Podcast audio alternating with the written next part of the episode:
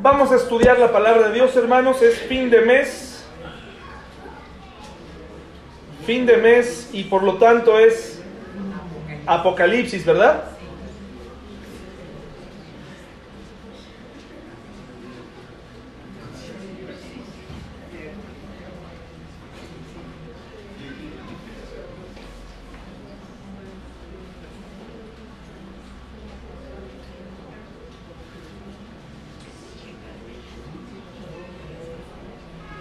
Apocalipsis. Ya casi estamos terminando el estudio de Apocalipsis, hermanos. Ya casi. Yo creo que en unos tres domingos más, calculo, estemos concluyendo el estudio de Apocalipsis. Vamos a eh, pedirle a Dios que nos dé sabiduría en esta mañana y hable a nuestros corazones para nuestro estudio de Apocalipsis. ¿Les parece bien? Vamos a compartir nuestra Biblia entre nuestros familiares, entre nuestros amigos. Vamos a ponernos cómodos, pero también atentos para que en esta hora, en esta hora 10 minutos, podamos disfrutar de la palabra de Dios en un tema complicado para, en muchas ocasiones, para ser entendido totalmente, eh, en donde se requiere poner mucha atención y también recordar lo que hemos estado estudiando en las 13 partes de Apocalipsis anteriores. Vamos a orar, hermanos. Señor, nos ponemos en tus manos en esta mañana. Te pido que tú eh, bendigas este, esta enseñanza de tu palabra, que nos ayudes a concentrarnos, a descansar en ti, a confiar en ti y también a, a poner en práctica lo que aprendamos hoy. En el nombre de Jesús, amén. Vamos por favor a Apocalipsis 1, 7 y 8. Apocalipsis 1, versículos 7 y 8. El libro de, de Apocalipsis, la revelación de, los, de las cosas que han de suceder. Estamos en esa parte. El futuro. La imagen que tengo detrás de mí es únicamente una ilustración de un mundo destruido. Si ustedes supieran cuántas imágenes apocalípticas hay en la en internet, ¿no? Uno puede poner es muy difícil armar eh, con imágenes correctas eh, un estudio de Apocalipsis porque hay de todo. Cuando uno le pone, por ejemplo, estoy, estuve tratando de buscar una imagen de Jesús como rey y encuentra uno unas imágenes que son completamente religiosas o, o extrañas. Entonces es complicado, pero traté de seleccionar lo que pueda ilustrar un poco mejor para todos nosotros. Entonces, Apocalipsis 1, del 7, de, del 7, 7 y 8, la parte número 14 de nuestro estudio. Eh, voy a tratar de subir todas las partes al podcast para que los puedan escuchar después. Para todos aquellos que están interesados en el estudio del el libro de Apocalipsis. Apocalipsis 1, 7 y 8 dice así, He aquí que viene con las nubes y todo ojo lo verá y los que le traspasaron y todos los linajes de la tierra harán lamentación por él. Sí, amén. Yo soy el alfa y la omega, es decir, en el alfabeto griego el alfa es la primera letra y, el, y la omega es la última. Entonces Él es el principio, muchas gracias, y el final. Principio y fin, dice el Señor, el que es y que era y que ha de venir, el Todopoderoso, hermanos. Bueno, he decidido dividir, muchas gracias mi hermano, he decidido dividir en dos partes este estudio. La vez pasada quedamos y terminamos la lección con la imagen de un caballo, ¿verdad? ¿Se acuerdan de un caballo blanco? El rey estaba dispuesto a tomar ese caballo y subirse en él y entonces hacer su gran aparición, su aparición final, su segunda venida completa en la tierra, ¿verdad? Entonces nos quedamos ahí con la figura de, ese hermoso caballo blanco en el que nos dice la escritura que él vendrá montado, ¿verdad? Entonces, acuérdese que la mejor manera de eh, estudiar el Apocalipsis, sí es verdad que tiene simbolismos, hay que entenderlos así, y con la propia Biblia se pueden explicar, pues estamos interpretando la Biblia de manera literal, no alegórica. Por eso lo que les voy a platicar hoy va a suceder, no es algo que yo tenga que suponer o, es algo que yo me inventé, es, algo, es, es la mejor manera de hacerlo. Y hoy eh, vamos a hablar un poco, no soy un experto en política ni, ni, en geopolítica, pero hoy será necesario tocar un poquito de temas actuales para que ustedes comprendan el panorama eh, entero, completo, ¿verdad? Un panorama lo más completo posible.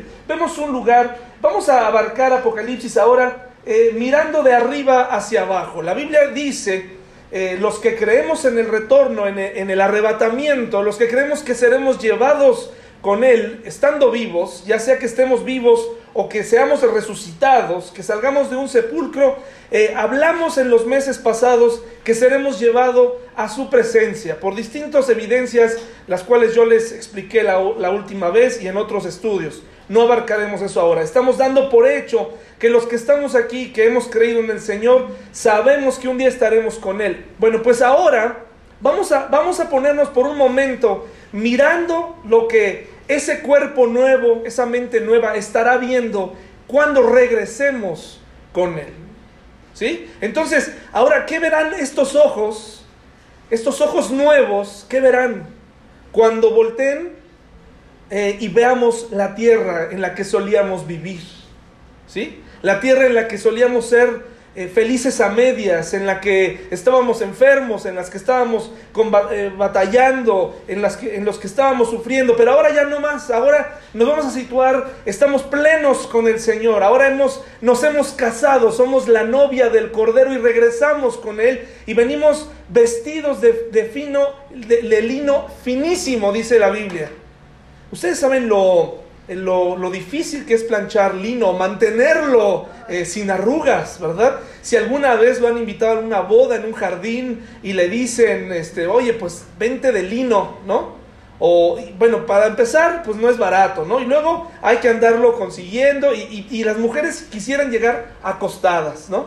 Eh, con un arnés para que nada más llegaran directo a lucir el vestuario. Los hombres nos despreocupa menos, no nos preocupa tanto, pero si es, si de pronto te sientas y ya la camisa está arrugada, en fin. Bueno, ahora con el Señor vendremos vestidos, dice la Escritura, de lino, pero no es cualquier lino, es finísimo. En una, en una clara muestra de que vendremos ahora sin mancha, sin arruga. Vendremos limpios por primera vez en la vida, sin pecado. ¿Se imaginan? En un estado perfecto.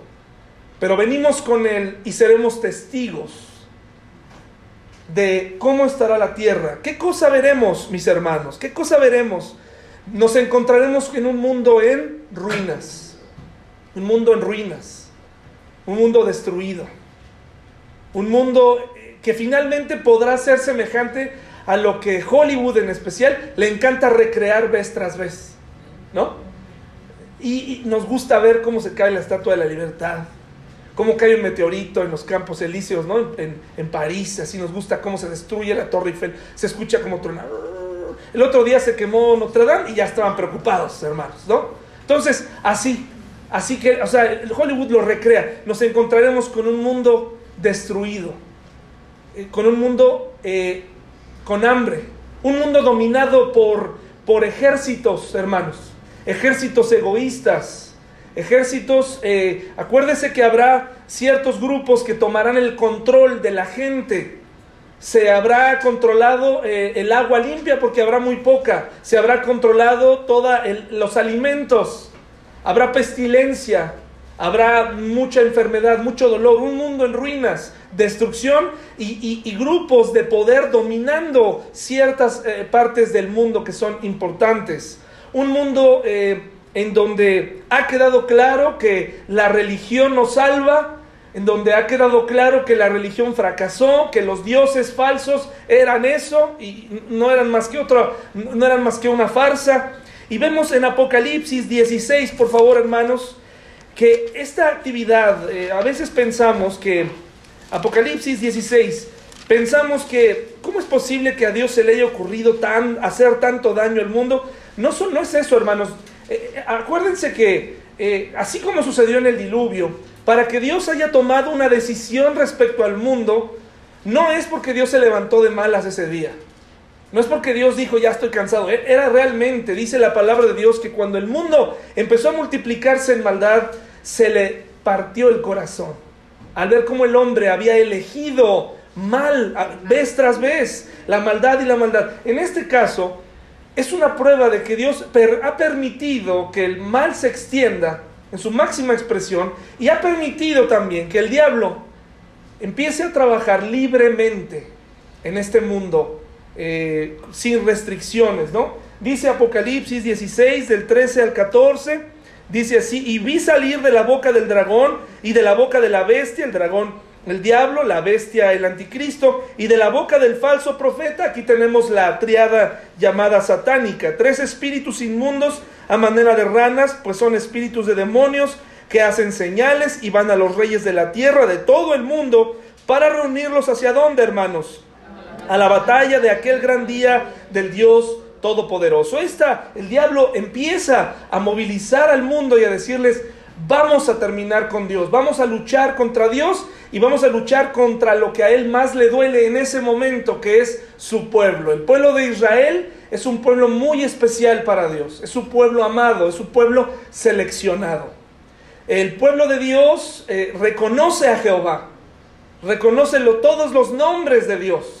Elohim, el Shaddai, todo eso, ¿no? Eh, reconocen el, Antiguo Testamento, pero, el, pero no reconocen a, lo que viene a complementar a la, a la segunda persona de la Trinidad, que es ¿Quién, hermanos? Jesucristo lo rechazan. Por eso Dios ha permitido que este momento se le llame como el momento de angustia, de aflicción para Jacob, el pueblo de Israel. Estos siete años son el último año para tratar con el pueblo de Israel, pero también para tratar con el mundo gentil, o sea, todos aquellos que no son judíos. El pueblo judío hoy, hoy en día se encuentra dividido, hermanos, se encuentra dispersado. Si bien ya tienen un mundo, tienen una, una propiedad, esa propiedad se encuentra invadida. Y esa invasión de la que hablaremos más adelante se debe a que precisamente muchos años atrás el pueblo de Israel no obedeció a Dios. Si en aquel momento hubieran expulsado a esos enemigos de su tierra como Dios se los pidió, no tendrían los problemas políticos y sociales que tienen el día de hoy. ¿Sí? Entonces, vemos que eh, eh, en el mundo tenemos, por ejemplo, un, grupo de judíos modernos que ya no creen en la venida del Mesías, sino que piensan que la venida del Mesías va a ser un momento histórico, simbólico de renacimiento del judío, pero los ortodoxos siguen esperando a un eh, libertador. Y por eso esa división hará que el pueblo judío termine confiando en el anticristo, porque el anticristo eh, eh, eh, les ofrecerá un acuerdo de paz y les ofrecerá tener nuevamente todo su territorio, volver a sacrificar para Jehová, para Dios, volver a tener una vida religiosa para poder judaizar libremente. Se les prometerá eso, pero al final, como lo hemos estudiado, el anticristo fallará a la mitad de esa semana y los traicionará. Entonces, tendremos, mis hermanos, un mundo con mucha actividad satánica, de mucho desorden, de mucha confusión, eh, no necesariamente un mundo lleno de pentagramas o de, sacrificios de cabras como es como conocemos el, satanismo, ¿no? Generalmente las personas y a los jóvenes que están aquí, que les gusta el rock, por ejemplo, que les gusta todo eso, pues es importante reflexionar sobre que en realidad un pentagrama, un, acto eh, satánico de los que salen en televisión o, en algún medio de difusión como YouTube. Realmente esos grupos, hermanos, aunque enseñan antivalores y enseñan en contra de Dios y contribuyen a la confusión de los jóvenes, muchos de ellos realmente son la parte morbosa del satanismo, ¿no? Porque, porque muchos de ellos que tienen hijos no van a llevar a su hijo a una misa satánica, ¿no? Son, muchos de ellos son poses y son parte de un negocio y de una industria. Y tú te sientes satánico al oír esa música, ¿no? Te sientes, oh, sí, contra Dios, ahorita, ¿no? Entre más gutural, oh, está invocando. No, no, al final él habla normal, se come su cereal en las mañanas, ¿no? Se, se limpia los oídos con cotonetes, o sea, no anda todo cochino, no, no, no, hermanos, vive muy bien.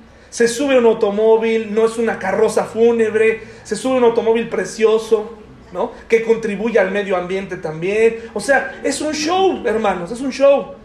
El más satánico que aparentemente está ahí como sacrificando, ahí en el, ahí en el escenario eh, se come un, o, tienen figuras, sí, a lo mejor aluden o, nos dan una figura de que son satánicos, pero en realidad ellos llegan a su casa, se quitan el, el maple pintado de sangre, saludan a su esposa, tienen problemas con ella, lo regañan, también me lo regañan a él cuando llega a su casa, también lo castigan, ¿verdad? Entonces, no creamos en ese show. No todo lo que es oscuro es, ah, eso es del diablo.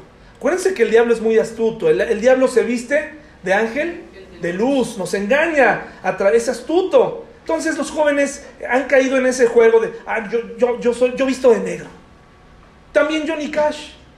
Y, era, y cantaba música country, ¿no? Y él tenía un motivo. Él decía, pues mientras haya niños pobres, niños este, con hambre en el mundo, yo vestiré de negro. Ah, bueno. ¿Y tú qué creías que lo negro significaba algo muy profundo? Además, provoca mucho calor, ¿no? Provoca mucho calor. Vístete de otro color, ¿no? Entonces, eh, una actividad satánica en un mundo que verdaderamente está dominado por él, con engaños, con envidias, con mentiras, destruido. Este, este mundo de Satanás, eh, en el que también podemos ver hoy chispazos y el desarrollo del diablo, porque la Biblia lo nombra el príncipe de este mundo, ah, eh, nos enseña mucha doble moral, hermanos. El diablo es así. Por un lado le dice un joven, oye joven, es necesario que salgas del closet, ¿sí? Sal del closet. Pero también le dice a las, a las autoridades, pero no, este, autoridad no lo permitas, ¿no? Persíguelo. O sea, es un mentiroso, es un mentiroso. Este mundo, entre, entre más, ¿saben por qué es un mundo tan moderno el que vivimos? Porque todo lo que solía estar bien ahora está mal. Todo lo que, ahora ya todo lo que hagas todo lo que pensabas, todos los valores estaban mal. El mundo te dice, ¿no? Como la vieja ilustración donde dice que alguien entró a un supermercado en la noche y le puso a las televisiones eh, costos carísimos, le puso, por ejemplo, a las escobetillas o a, esas, a las escobas, les puso precios de, de las cosas más caras del almacén y a las cosas más caras les puso cosas, precios muy baratos. Hoy en día vivimos en algo así. Tenemos que aprender a distinguir de lo que es verdaderamente valioso e importante. Tu vida es importante, tu sexualidad es importante, hay que cuidarla. Tu cuerpo es importante para Dios, hay que valorarlo. El mundo no, el mundo no. El mundo explota a los jóvenes. Mientras estés joven me importas, pero si te haces viejito ya, ya no puedes. Te hacen sentir eh, descartado de este mundo, ¿no? Entonces, vemos que veremos un mundo con mucha actividad satánica, totalmente envuelta en el error, y un mundo preparado para pelear en contra de Israel. Y vayamos al libro de Zacarías, que hasta, hasta este día creo que lo habíamos tocado muy poco. El libro de Zacarías es un libro que nos habla de profecía también. Zacarías 14, del 1 al 8, hermanos. Zacarías 14, del 1 al 8.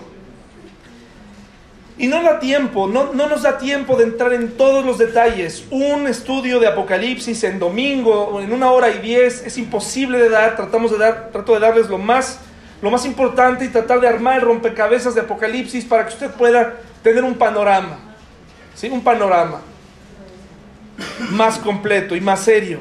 Porque de verdad que en Internet hay muchísimas falsedades, muchísimas cosas que confunden, ¿verdad? Y que espantan eh, y que no son siempre verdad. Entonces, Zacarías les doy 15 minutos para encontrarlo porque se ve que...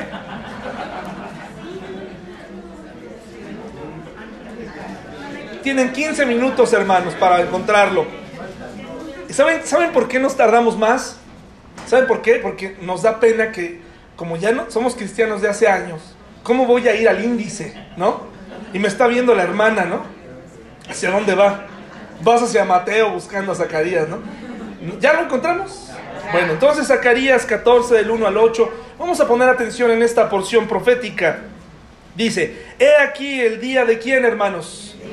De Jehová viene. Eh, ha habido muchos días en donde se le ha dado honra al hombre.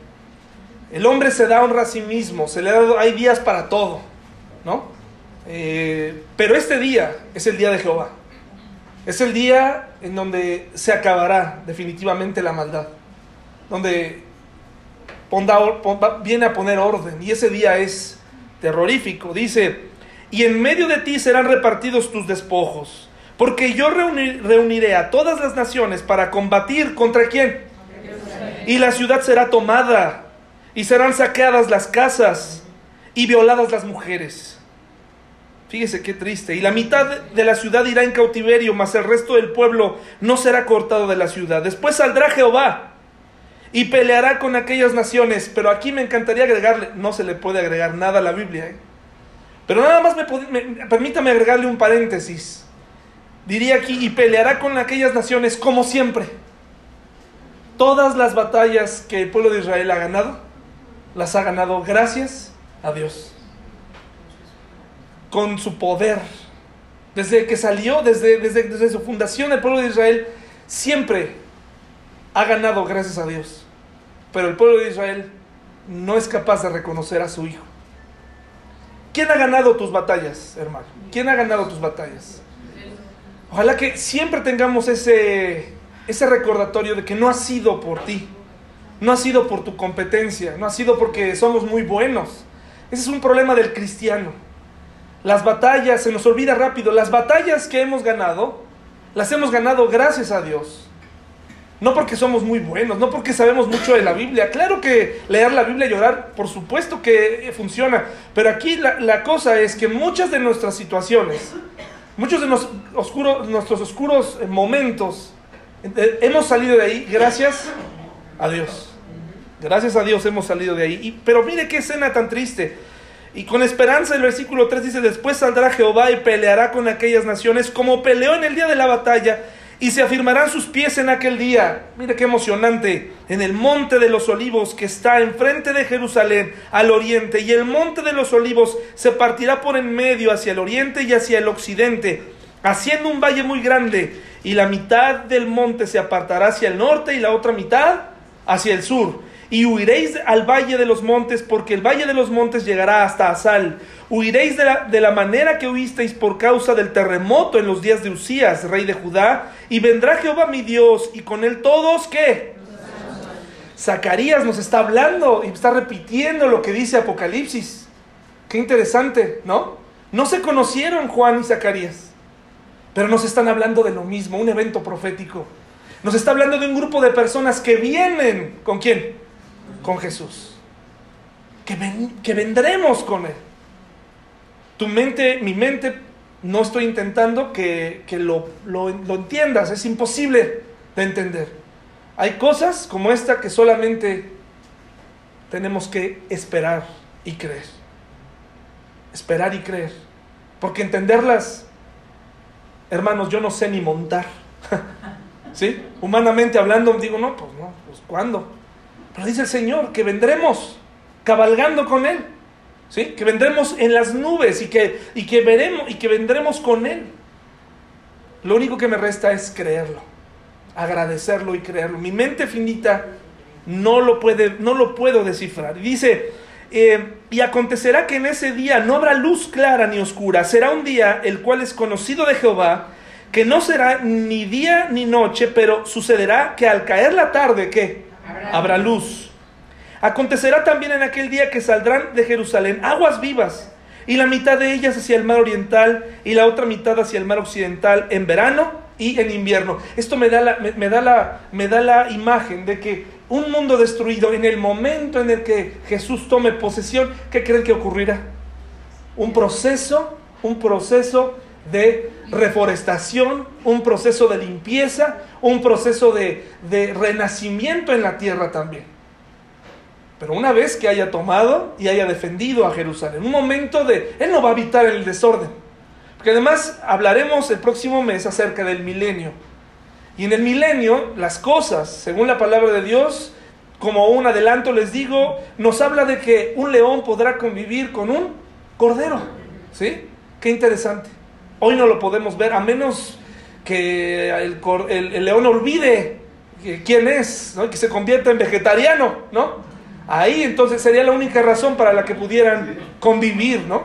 Porque en una de esas se le olvida y entonces se lo, se lo cena, ¿no? Entonces aquí tenemos que va a haber un mundo, dice aquí, donde se acuerdan que el sol no estará brillando completamente, se acuerdan que hablamos que la luna estará también, eh, las estrellas, las luminarias no estarán en su mejor momento, pero a la llegada del Señor dice que habrá luz.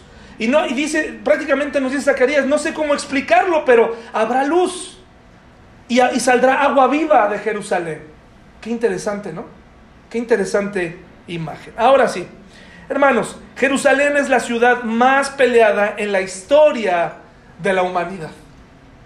Es la ciudad más peleada en la historia de la humanidad. Jerusalén eh, está ubicada en un punto eh, central del, territorio de, Israel. Entonces, es, la, es, la, es, el lugar en donde el Señor llegará y tomará posesión de Jerusalén y la defenderá, porque el pueblo judío por fin podrá llegar a su nación y ahí estará. ¿Sí? Todos ubicamos, tenemos algún conocido eh, judío. A veces los cristianos somos un poco, pues, eh, porque no hay judíos entre nosotros, ¿verdad? Pero de nacimiento y así, pero a veces siento que somos un poco irrespetuosos, ¿no? Como que les damos con todo, pero deberíamos ser cautelosos, ni adorarlos como nación, pero tampoco eh, menospreciarlos porque eh, ellos, lo que sí les recordaría es lo que dice la Biblia en Deuteronomio acerca de ellos. Conocemos judíos con rasgos, la mayoría de ellos muy soberbios, ¿sí o no? Una nación pequeña, pero dueña de gran parte del mundo, poderosos, ricos, no es casualidad. Gente trabajadora, sí, visionaria, lo que ustedes gusten, pero bendecida por Dios bendecida por Dios. Y entonces eh, esta gente, eh, pues cuando los conocemos, eh, tendremos que recordarles que fueron seleccionados por Dios por sus capacidades, hermanos, por su tremenda capacidad para hacer negocios. Dice la Biblia en Deuteronomio, en, la ley, en, la parte de la Biblia que, ellos sí reconocen que fueron seleccionados por ser el pueblo más insignificante del mundo. Punto. Pero el más amado, ¿verdad? Por Dios, o sea, su pueblo escogido. Su pueblo escogido, esa es la, frase correcta, su pueblo escogido. Él ama al mundo entero, pero ha seleccionado a Israel. Por eso tenemos un, libro, la Biblia, la palabra de Dios, que nos cuenta la historia de los judíos hasta el advenimiento de nuestro Señor Jesucristo. Entonces Jerusalén es la ciudad más peleada en la historia. Aquí es donde les decía, en, este lado de Norteamérica, en este continente, Estados Unidos es el, ha sido por años el aliado más importante de eh, Israel. Eh, pero la Biblia nos dice que todas las naciones van a pelear contra Israel. A lo mejor soy ignorante, tendría que estudiar más, pero yo no veo ningún lugar en la Biblia en donde vea que los norteamericanos eh, van a ser los únicos que no van a pelear contra Israel. Entonces, también ahí van ellos, porque a veces el norteamericano eh, piensa que porque ahí eh, abarca o ha habido mucho cristianismo, eh, pues ellos son los únicos que quedan exentos. Han hecho campañas de yo me quedo con Israel, la cual hay que tener cuidado, porque ellos dicen es que yo me quedo con Israel y los palestinos están mal los palestinos, los que viven ahí están mal y yo pongo en mi carro, pongo en, mi, en algún sitio una, una calcomanía como esas. Pero nosotros como cristianos tenemos que tener cuidado, hermanos. Muchísimo cuidado. Nosotros no fuimos llamados a defender a Israel en este momento de la iglesia. Fuimos llamados a compartir el Evangelio a todo el mundo. Pero hay que tener cuidado. Porque si yo digo, ¿saben qué? Yo estoy con Israel, también estoy diciendo que, que maten palestinos. ¿Sí? ¿Se dan cuenta? Hay que tener cuidado. No nada más es pegar una calcomanía por pegarla, porque eso significaría que Dios odia a los palestinos y que ama a Israel y que entonces que se los acaben. No, hermanos, este es un problema más profundo. No es, yo no podría invitarles a ustedes, odien a los palestinos, son terroristas. No, más bien tengamos cuidado. Los norteamericanos, hermanos, han hecho cosas muy grandes por el Evangelio. Nos dan el ejemplo, publicaciones, predicadores, formas de trabajar, obras misioneras. Gracias a Dios por ellos. Pero también hay algo que tenemos que ver como mexicanos. En algunos sitios donde han llegado han prácticamente barrido con las costumbres eh, de una tribu y les han querido eh, americanizar más que evangelizar. Y ahí es donde tenemos que tener cuidado, precaución, hermanos. Entonces, aquí está. En, los, en los años, mientras Barack Obama fue presidente, hubo, la primera vez, o fue el primer presidente, que puso en tela de juicio el actuar de, los judíos delante de Palestina. Entre otras cosas que hizo Barack Obama fue decir, oye, a ver, este, Israel, ¿qué pasa con, por qué tratas mal? O sea, empezó a tratar de hacer algo por los palestinos. Y la gente, los judíos ortodoxos, empezaron a ver cómo, qué, qué está pasando, ¿no? Pero él puso en, tela de juicio, de ahí que se pensara que él, él era como una especie de anticristo, ¿no? Eh, en fin, el punto aquí es que él fue el único. Y luego llega este caballero, Donald Trump, que ahora cambia la capital de, de Israel, la mueve de Tel Aviv y ahora la pone en Jerusalén, lo cual eh, nos habla de que es un pro eh, Estado judío, pero también, hermanos, eh, que se mueve con intereses porque muchos políticos judíos están detrás de él, mis hermanos. Entonces, hay mucho en juego. No lo hizo por... Él se hace llamar cristiano. Él se hace llamar cristiano no vamos a hablar de eso, ¿verdad? Ojalá esté en la iglesia hoy, ojalá le estén predicando acerca de amor al prójimo, etcétera, ¿no? Todo eso que es necesario que aprenda, eh, en fin. Pero entonces, Estados Unidos es su principal aliado, pero es muy importante que, porque es muy popular entre los creyentes decir, no, es que tú debes estar del lado de Israel. Sí, claro, porque es el pueblo de Dios, sí, sí, yo lo reconozco, pero hacen cosas mal. Hacen cosas mal. Eh, están matando gente, son abusivos en muchas ocasiones nos tenemos que tener cuidado en cómo, en, opinar y, a veces ni sabemos, ¿verdad? Bueno, entonces, Israel en este momento que acabamos de estudiar se quedará totalmente solo, no habrá aliado, estarán prácticamente lo que quede del pueblo judío estará eh, ahí en Israel, en Jerusalén, y las naciones vendrán a buscarlo y por lo que dice, habrá daño en Jerusalén y habrá muertes en ese lugar. Ya lo vimos en Zacarías, habrá muerte, habrá destrucción, pero Dios siempre guarda un remanente para no terminar con el pueblo judío. Ahora, hermanos, uno pensará, ¿para qué llegar hasta este punto de destrucción?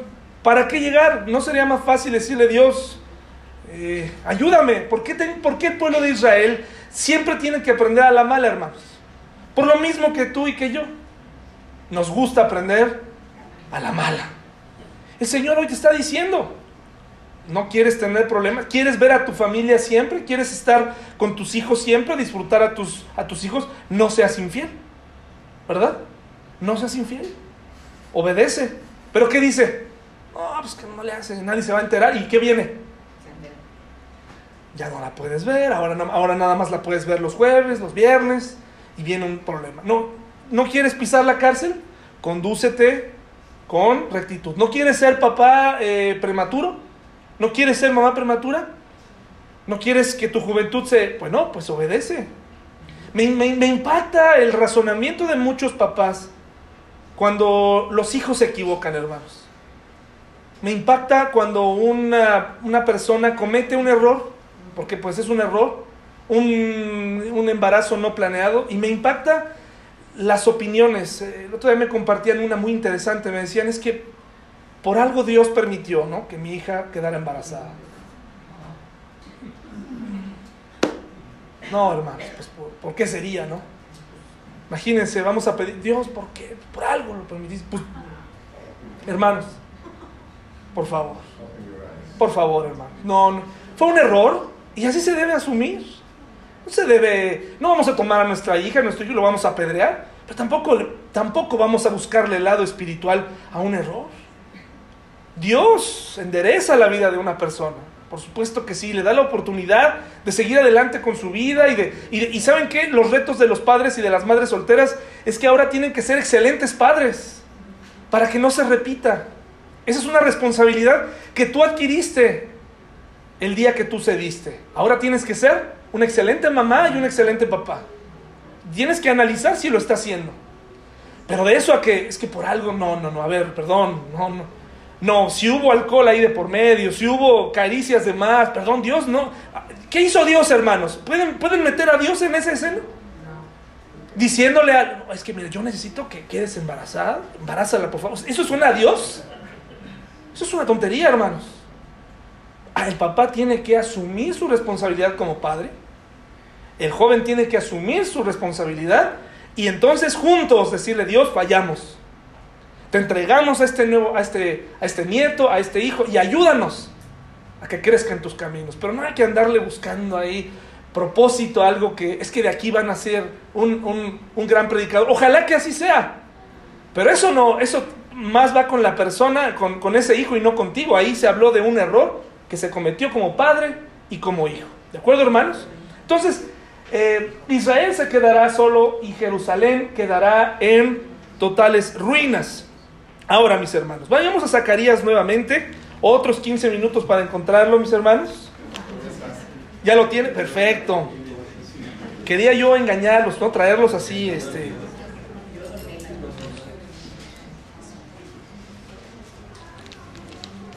estuve tratando de ordenar de la manera más simple los participantes de la batalla del Armagedón. Eh, Armagedón nada más se, habla en Apocalipsis, mis hermanos. Nada más ahí se usa la palabra Armagedón. Es el valle de Megiddo, algunos lo, ubican ahí. Eh, ya lo hablamos la otra ocasión, que Napoleón mismo decía, aquí pudieran guerrear todos los ejércitos de la tierra. Entonces también hemos hablado y será necesario echarse un clavado en las, en las lecciones pasadas. Y veremos aquí entonces los participantes. Dice Zacarías 12 del 1 al 5, hermanos, por favor. Dice, profecía de la palabra de Jehová acerca de Israel. Jehová que, extiende los cielos y funda la tierra y forma el espíritu del hombre dentro de él ha dicho, He aquí yo pongo a Jerusalén por copa que hará temblar a todos los pueblos de alrededor contra Judá en el sitio contra Jerusalén. Y en aquel día yo pondré a Jerusalén por piedra pesada a todos los pueblos. Todos los que todos los que se la cargaren serán despedazados, bien que todas las naciones de la tierra se juntarán contra ella. En aquel día, dice Jehová, heriré con pánico a todo caballo y con locura al jinete, mas sobre la casa de Judá abriré mis ojos y a todo caballo de los pueblos heriré con ceguera. Y los capitanes de Judá dirán en su corazón, tienen fuerza los habitantes de Jerusalén en Jehová de los ejércitos, su Dios. En medio de toda esta batalla, la batalla del Armagedón, que tiene como, como objetivo luchar con Dios, acabar con el pueblo de, Dios, con el pueblo de Israel, eh, eh, va a provocar el Señor una, una confusión, de tal manera que incluso entre ellos se van a van a pelear, va a haber guerra entre ellos, va a ser una gran, una gran guerra, una gran batalla en aquel día. En algunos pasajes se nos habla de que incluso la sangre llegaría hasta el al frenillo del caballo, ¿no? Y no hablamos de que puede ser por el correr de la sangre o sencillamente por la cantidad de, de explosión de sangre que llegaría hasta los hocicos del caballo, ¿no? Bueno, entonces, los participantes de la batalla del Armagedón son estos lo que hemos estudiado. Una federación de 10 naciones dirigidas por la bestia y la bestia es el anticristo. Eso es lo que significa la bestia en Apocalipsis. Habrá una segunda federación del norte, algunos ubican eh, a Rusia ahí, por la zona, lo, ubican como, eh, si no me equivoco, Gog en la Biblia, es, este, es eh, Rusia, entonces, bueno, eso es lo que, eso es lo que dicen por la, por la situación y por la participación de Rusia, que es eh, pro-Palestina y, en contra de todo lo que Estados Unidos quiera emprender. Rusia siempre estará ahí hasta nuestros días, ¿verdad? Entonces, Rusia y sus aliados, la Federación del Norte, que por cierto ellos, mis hermanos, eh, según la Biblia, tendrán una, Dios tratará con ellos primero. Dice la Biblia que morirán en los montes esta Federación del Norte. O sea que serán los primeros en guerrear, pero serán los primeros en caer. Y después vienen los reyes del Oriente, que son pueblos asiáticos del más allá del Éufrates. No sabemos más, no sería una especulación hablar de, México en, este, en, este, en esta participación. Supongo que en algún punto se aliará con alguien.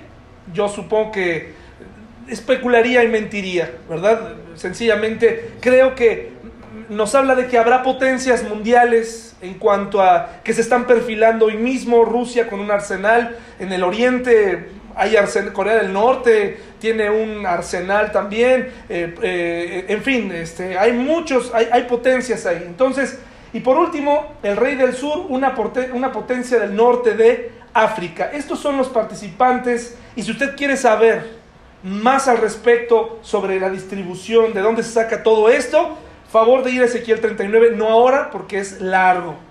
Le invito a estudiarlo, le invito a que lo haga con calma y que usted encontrará la base bíblica de todo esto en Ezequiel 39. ¿Sí? En Ezequiel, en Ezequiel 39. Ahora, Zacarías 12 del 1 al 5 ya lo leímos y Apocalipsis 14, 20, por favor. Como de una manera milagrosa Dios va a intervenir para provocar confusión entre esos ejércitos y en Apocalipsis 14, 20 Apocalipsis 14, 20. Y yo quiero detenerme y quiero que cada vez que hablemos de Apocalipsis no nos vayamos por el lado morboso de, la batalla, de la guerra, de la sangre, sino que no perdamos de vista quién es el que regresa y por qué estamos así en el mundo y por qué llegamos a estas, a conclusiones y por qué hay una batalla. Y todo esto se debe al pecado, se debe al rechazo, a la incredulidad del hombre a Dios, ¿verdad? Eh, Apocalipsis 14, 20 dice así, mis hermanos. ¿Ya lo tenemos? Y fue pisado el lagar, ¿se acuerdan que hablamos del lagar hace unos meses?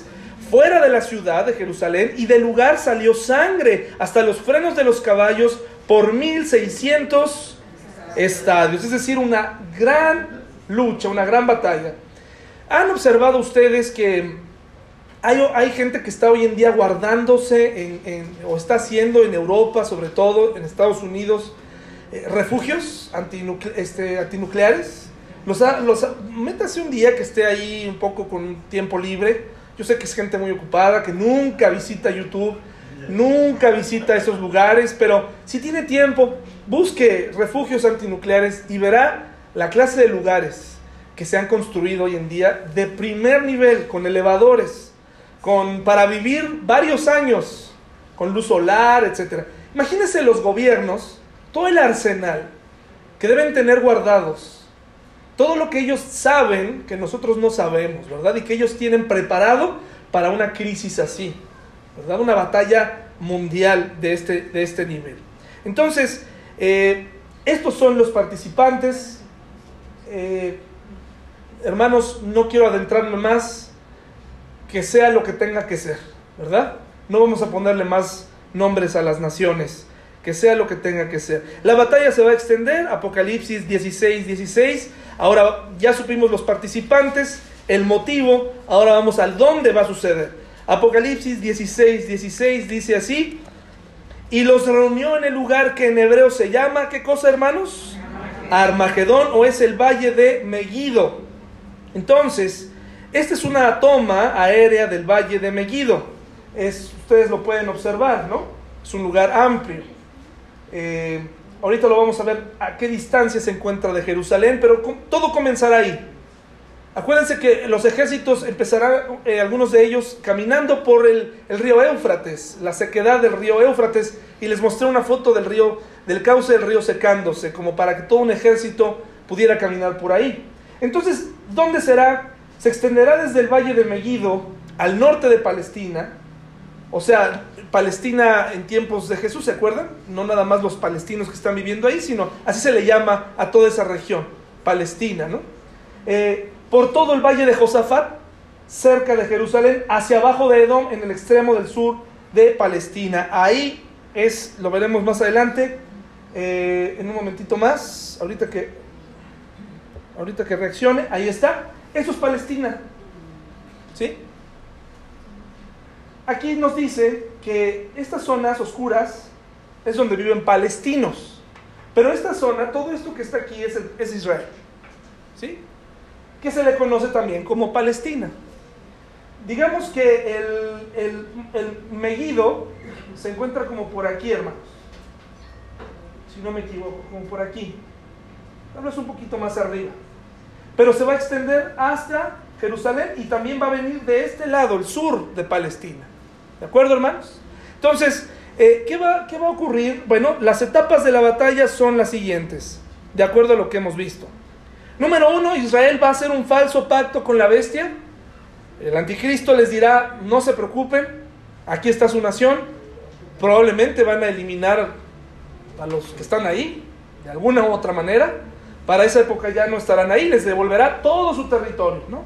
Órale, esto es tuyo. Entonces, eh, les va a dar una falsa seguridad, les va a decir, no se preocupen, mientras yo esté aquí, eh, nada les va a pasar, y entonces van a hacer un pacto. ¿Cómo se rompe ese pacto, hermanos? A la mitad de la gran tribulación, eh, se cree que el anticristo sacrificará o va a cometer algo terrible dentro del templo, que para esa época ya estará construido, y algunos piensan que lo hará como lo hizo Antíoco en la época de los macabeos, eh, sacrificando un cerdo en el altar, un, un animal inmundo para el pueblo judío. ¿De acuerdo? Bueno, entonces primero sucederá eso. Número dos, el rey del norte va a tratar de invadir Palestina. La bestia quebranta su pacto con Israel y ocupa la tierra y también empieza a pelear contra eh, la alianza del norte. El rey del norte es destruido sobre los montes de Israel, que es lo que acabamos de leer. La tierra de Palestina es ocupada por los ejércitos del anticristo. Se lleva a cabo toda la coalición de naciones que forma un gobierno con el anticristo. Aquí seguimos teniendo este mapa. Y por último, conseguí este mapa que nos ayuda a ver cómo ya más cerca de Jerusalén, los reyes del oriente marchan contra los ejércitos del anticristo. Eh, si se fijan, son prácticamente todos contra todos, queriendo quedarse con Jerusalén. Cuando las naciones de la tierra se hayan reunido alrededor de Jerusalén, en el valle de Josafat, en Joel 3, en el libro de Joel 3.1, así nos lo dice. No busquen Joel porque si no ahí vamos a tardar media hora en encontrar a Joel. Entonces, este es el valle de Josafat ya muy cerquita de Jerusalén.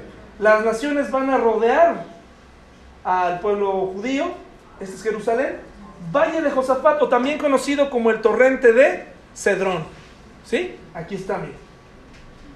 Aquí se ve Josafat. Es un lugar amplio como para que un ejército empiece a rodear este sitio.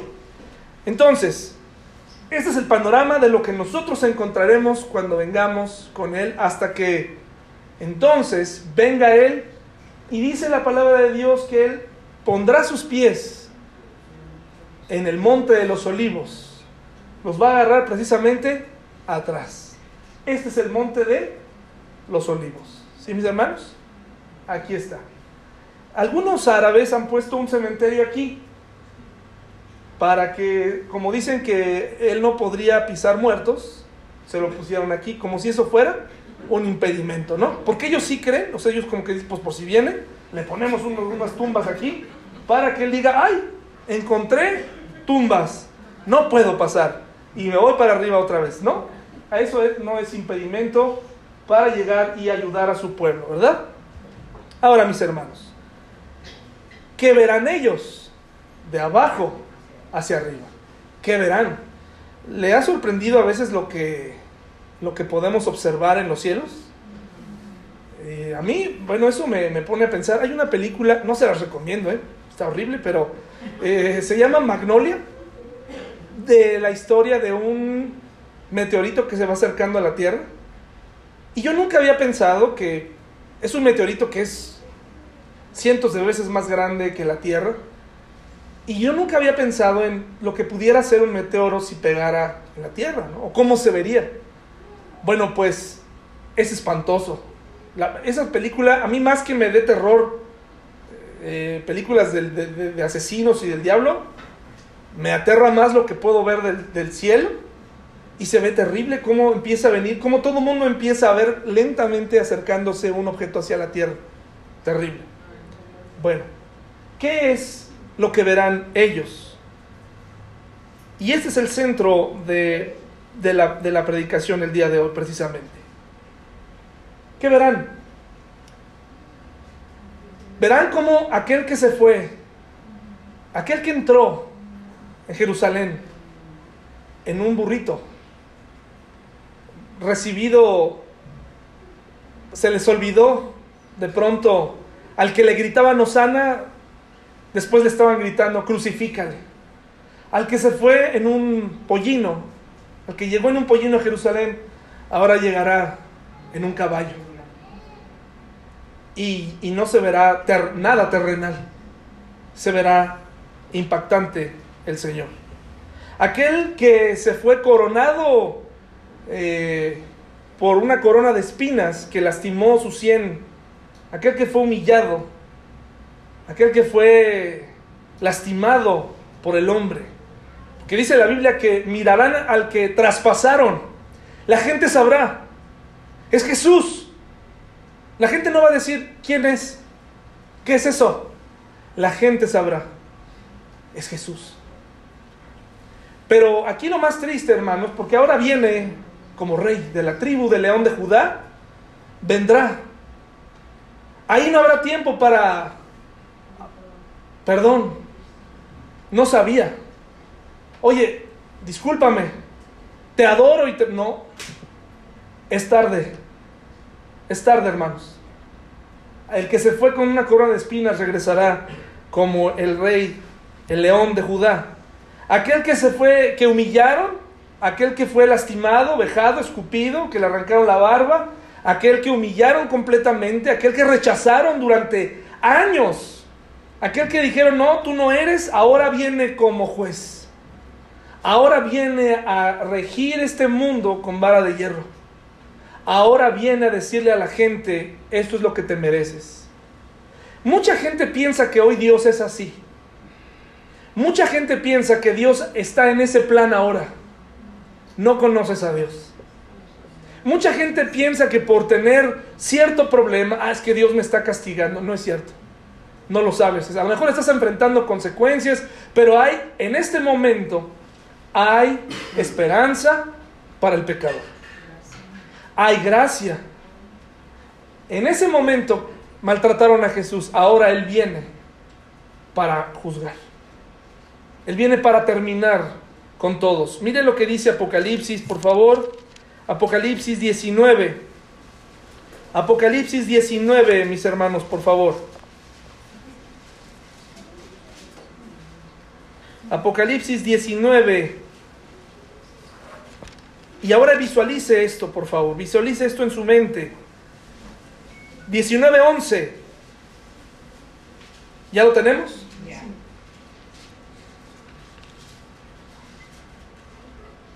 Antes de leerlo, permítame hacer un movimiento rápido aquí, por favor. Entonces, dice así, entonces, estamos viendo la visión de Juan desde abajo hacia arriba, ¿no? Vi el cielo abierto y he aquí un caballo blanco, y el que lo montaba se llamaba fiel y verdadero, y con justicia juzga, ¿y qué?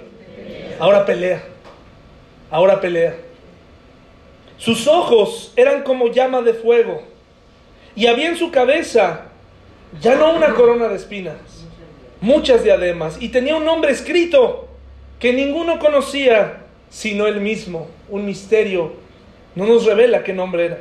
Estaba vestido de una ropa teñida en sangre y su nombre es el Verbo de Dios.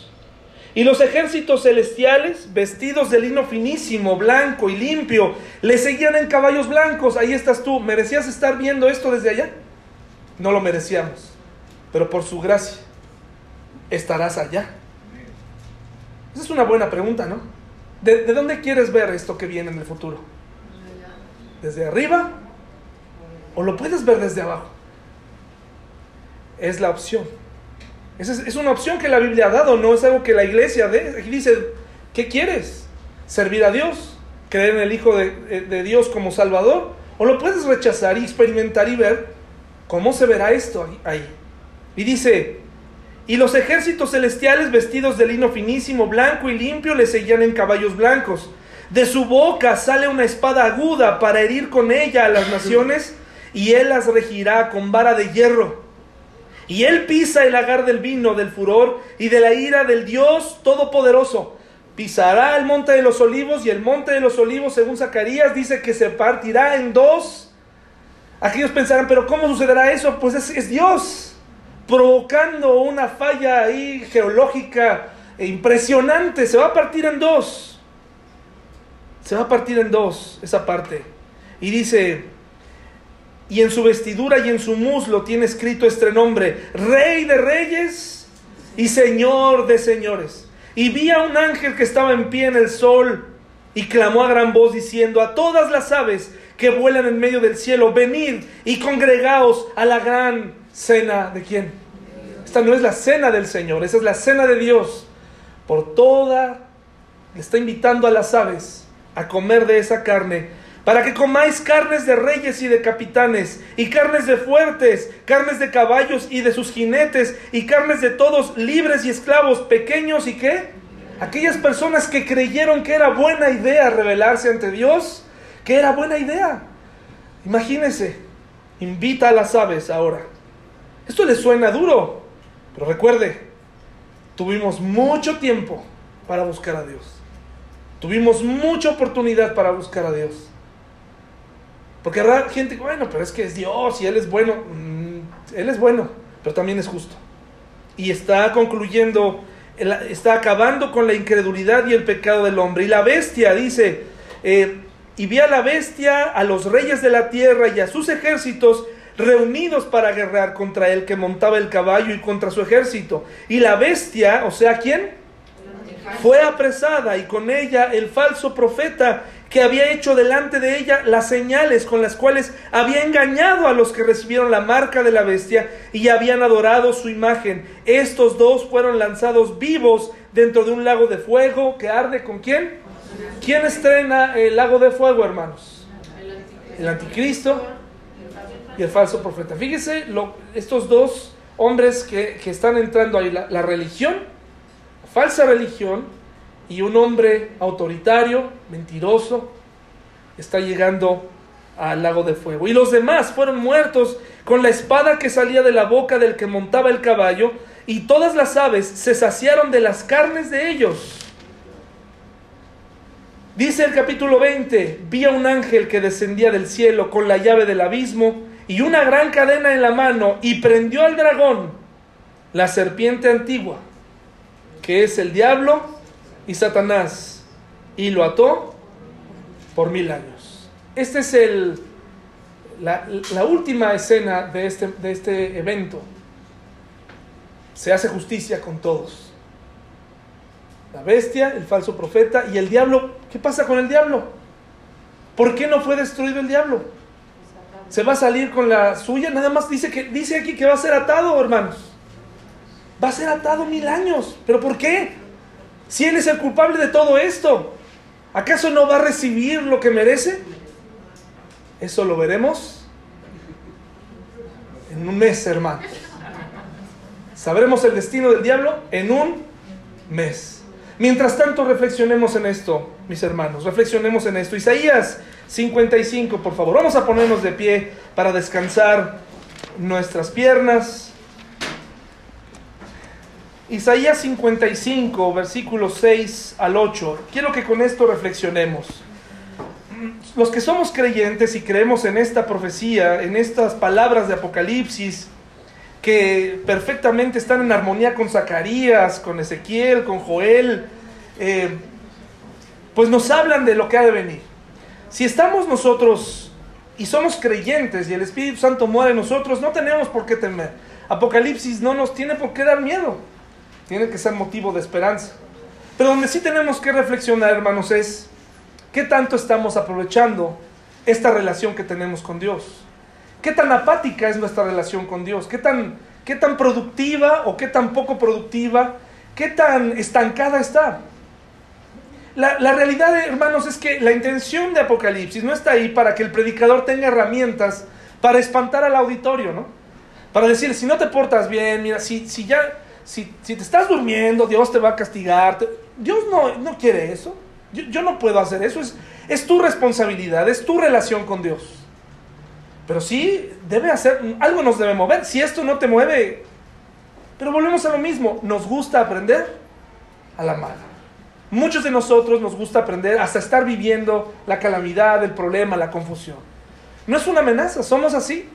Yo deseo que tú, con cada predicación, puedas atesorar, aprender, valorar, poner en práctica y seguir con tu vida y tu relación con Dios. Pero desafortunadamente, en lo personal, Dios puede tratar contigo.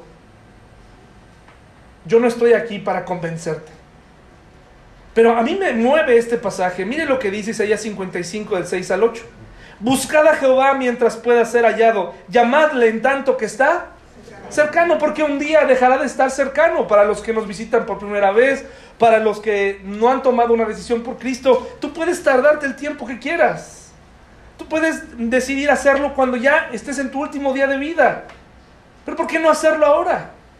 ¿Por qué no tomar una decisión por Cristo ahora?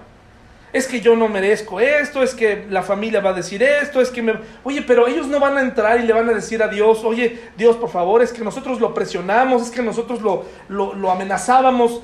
Jesús murió solo en la cruz, fue expuesto en la cruz de manera solitaria, nadie, nadie hizo nada por él. Él se entregó por ti y por mí. Y dice, buscad a Jehová mientras puede ser hallado, llamadle en tanto que está cercano. Deje el impío su camino y el hombre inicuo sus pensamientos. Y ese es el problema, hermanos. Eh, dice, es difícil dejar nuestro camino de pecado. Es que estoy bien como estoy.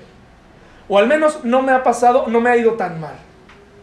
Pero aquí nos está diciendo, deja, deje el impío su camino y el hombre inicuo sus pensamientos y vuélvase a Jehová, el cual, ¿qué hará, hermanos? Estamos en la época de la misericordia, hermanos, y de la gracia. Sí, es momento de voltear a ver a Dios. Es momento de decirle a Dios, cambia mi vida, transfórmame. Quiero cuestionar mis caminos, quiero cuestionar mi forma de vivir, quiero darle, quiero darle la oportunidad a Dios de demostrarme cuánto te ama. Fíjate cómo se oye esto, ¿no? Darle la oportunidad a Dios. Pues al menos, ojalá esa fuera la actitud hoy. A ver, Señor, quiero, quiero, ayúdame y luego dice, porque mis pensamientos no son vuestros pensamientos, ni vuestros caminos mis caminos, dijo Jehová. Entonces, mis hermanos, para los creyentes, ¿cómo está nuestra relación con Dios?